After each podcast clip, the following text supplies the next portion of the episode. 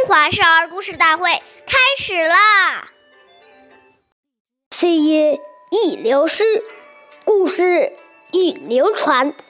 大家好，我是中华少儿故事大会讲述人张风奇，我来自小季金喇叭少儿口才钢琴艺校。今天我给大家讲的故事是悬梁。读书第二十七集。东汉时，有个叫孙敬的年轻人，他从小就很有志向，一直坚持刻苦读书。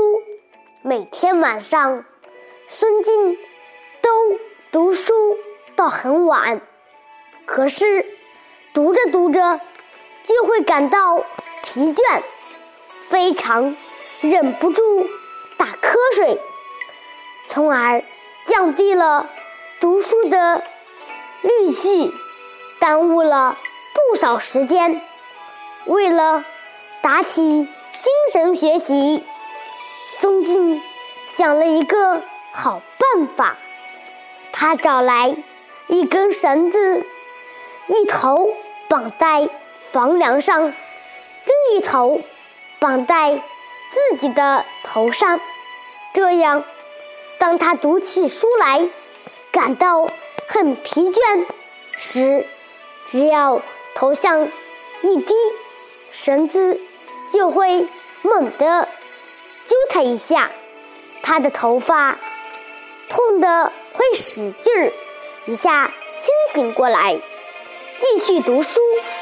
从那以后，松劲。每天都用这种办法发背读书，最后终于成为了博学人。下面有请故事大会导师王老师为我们解析这段小故事，掌声有请。好，听众朋友，大家好，我是王老师，我们来解读一下这个故事。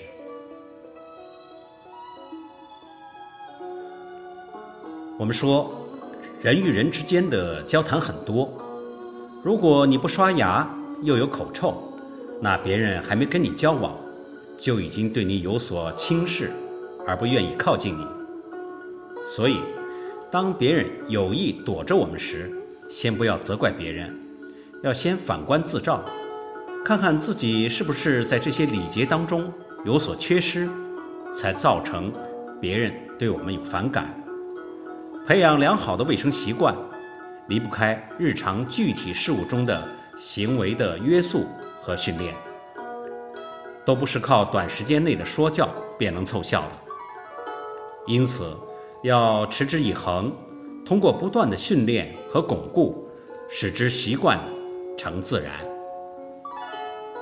好，感谢您的收听，下期节目我们再会，我是王老师。